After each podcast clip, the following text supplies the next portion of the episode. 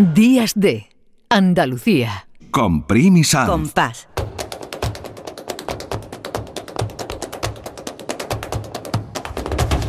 Compás. Y después, Gloria.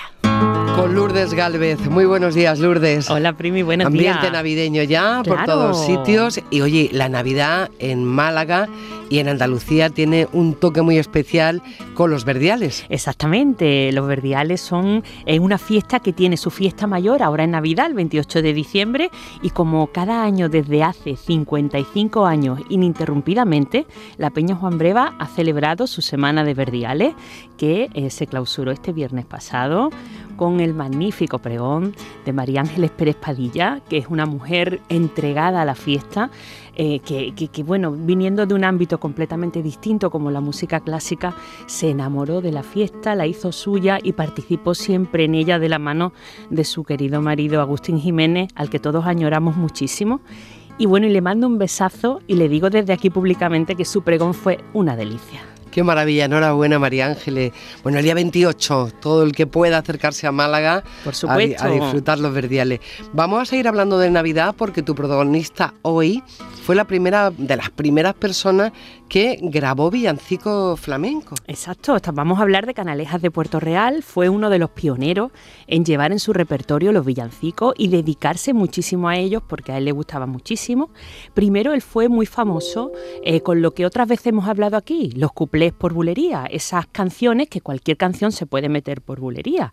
Él hizo famosísima la Rocío de Quintero León y Quiroga y sonaba así. Hablamos de muchas cosas el viento se las llevó, tan solamente una copla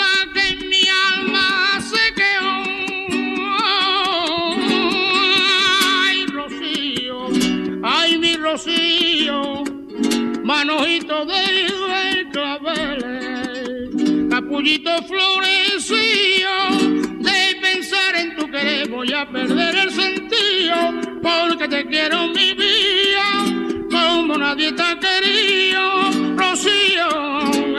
Bueno, esto fue tan famoso Qué que él iba qué en la compañía de Marchena y había veces que la gente en vez de a Marchena con lo que Marchena era, iba a verle a él a cantar Rocío y el Marchena a veces se enfadaba un poco, ¿sabes?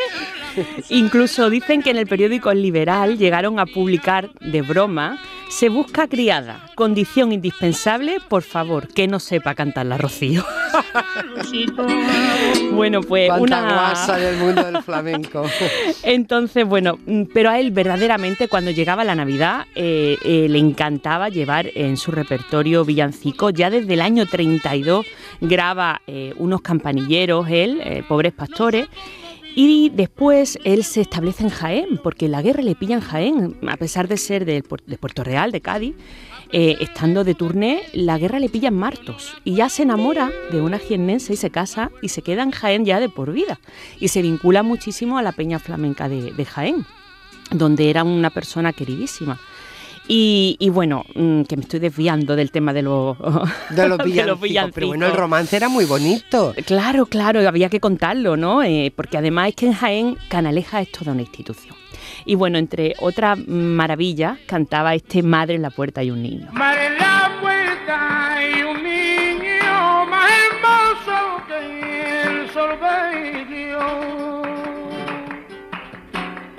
Seguro tenga frío porque viene y me dio un cuero.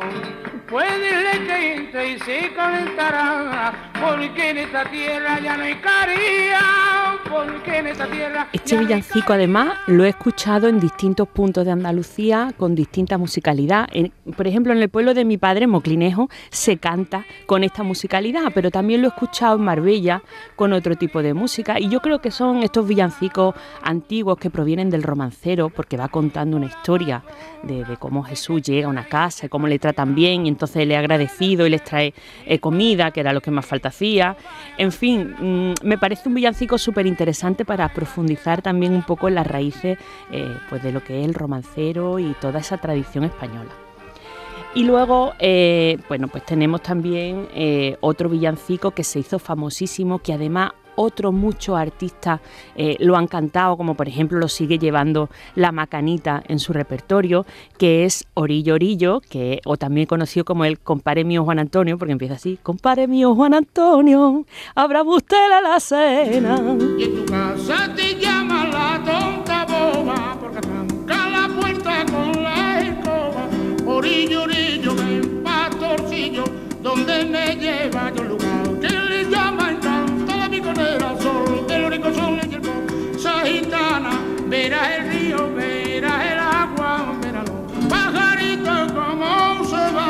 Como podéis escuchar, además tenía una facilidad para el compás y para una velocidad en la voz, para meter mucha letra en pocos compases, que eso también hacía que a la gente le admirara y le gustara muchísimo. Oye, como te admiramos a ti. Ole tú. Ese regalo que nos ha hecho esta mañana, que llevabas tanto tiempo sin cantar algo Bueno, aquí bueno. en directo.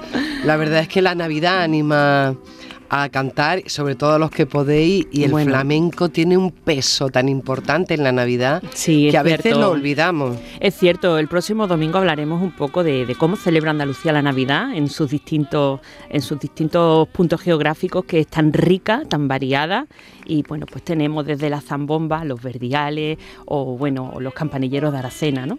Así que hablaremos un poquito de eso, Brimi, que, que es lo que pide el cuerpo. Y hoy hemos conocido, por si no lo conocían, a este Canalejas de Puerto Real, una maravilla como canta y como canta la Navidad.